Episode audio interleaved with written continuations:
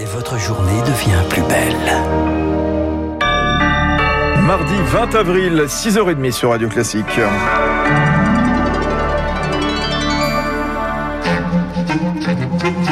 La matinale de Radio Classique avec Fabrice Lundy.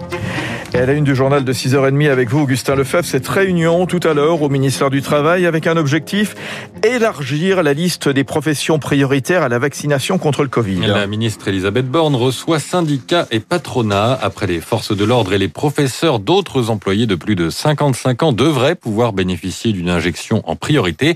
Les travailleurs de ce qu'on a qualifié la deuxième ligne, Laura Taouchanov. Deux critères pour être prioritaire, l'exposition à du public ou d'autres collègues et le télétravail impossible pendant le premier confinement. Cela représenterait plus de 4 millions de professionnels à vacciner de toute urgence, explique Yves Verrier, le secrétaire général de Force ouvrière. Toutes les aides à domicile, les postiers, la collecte des déchets qui manipulent des objets qui sont potentiellement porteurs euh, du virus et donc transmission par le toucher doivent être inclus. Seuls les plus de 55 ans seront concernés. Cette stratégie est trop lente, déplore Jeff Lair, le secrétaire CGT de la Fédération des services publics, pour qui cette nouvelle liste de personnes prioritaires souligne encore une fois la pénurie de doses. Plutôt que de rentrer dans une compétition, quelle profession ou l'autre doivent être en priorité, la question euh, c'est euh, l'accès pour toutes et tous à la vaccination dans des délais raisonnables. Et on voit bien que les échéances euh, reculent semaine après semaine. Ces nouvelles personnes éligibles seront vaccinées dans des centres dédiés.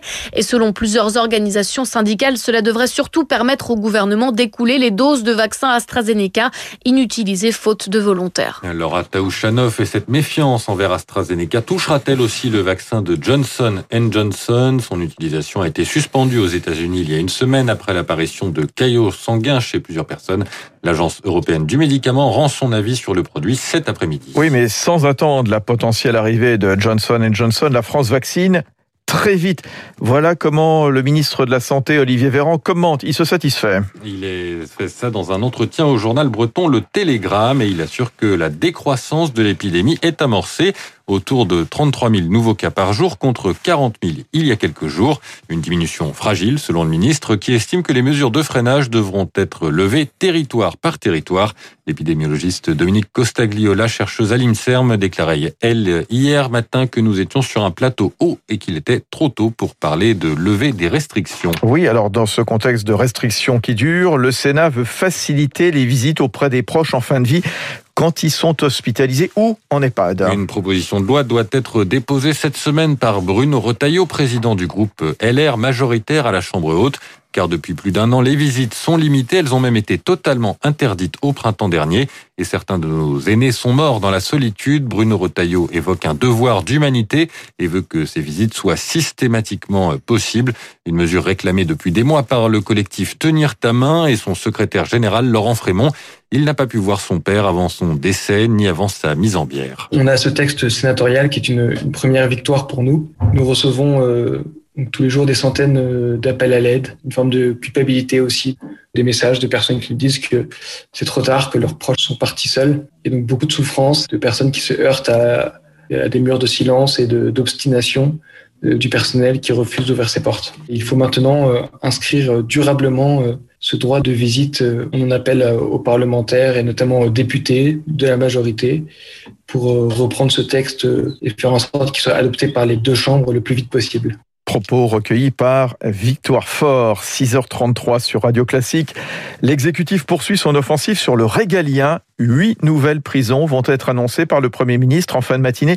Jean Castex, d'ailleurs, visitera un centre pénitentiaire en construction dans le Haut-Rhin. À Lutherbach, en périphérie de Mulhouse, il va faire le point sur la promesse d'Emmanuel Macron de construire 15 000 places de prison supplémentaires d'ici 2027. Un déplacement au lendemain de celui du président à Montpellier sur le thème de la sécurité du quotidien. Le chef de l'État a affirmé son engagement dans la lutte contre le trafic de stupéfiants, annoncé le déploiement de 50 policiers supplémentaires d'ici 2022 dans la ville. Une école de police y sera créée. Pour Bruno Bartosetti, responsable zone sud du syndicat SGP Police, Ces mesures sont nécessaires et salutaires, mais insuffisantes. Vous avez à Montpellier un phénomène où on retrouve des kalachnikovs en circulation, chose qu'on ne voyait pas encore il y a 5-7 ans, des intimidations euh, en pleine journée dans des endroits un peu sensibles, pas forcément dans tous les quartiers de, la ville de Montpellier, des endroits populaires où on tire à la kalachnikov en pleine journée pour montrer son territoire, des règlements de compte, ça peut être n'importe où à Montpellier. On ne va pas résoudre tous les problèmes liés à la délinquance et, et aux stupéfiants uniquement avec un renfort d'effectifs de police. Il faut aussi que la justice ait les moyens de fonctionner pour pouvoir cibler les bonnes personnes. Il y a tout un maillage qui doit être fait autour de, ces cités sensibles pour annuyer euh, ces réseaux de stupéfiants. Le syndicaliste Bruno Bartosetti répondait à Marie Martirosian. Ce mardi marque également le lancement par la ministre déléguée à la citoyenneté Marlène Schiappa des États généraux de la laïcité. Conférences, débats et consultations sur le sujet sont prévus jusqu'à l'été. En Allemagne, on connaît enfin celui qui va tenter de devenir l'héritier d'Angela Merkel, d'abord au parti président, au parti de la chancellerie, puis à la chancellerie peut-être.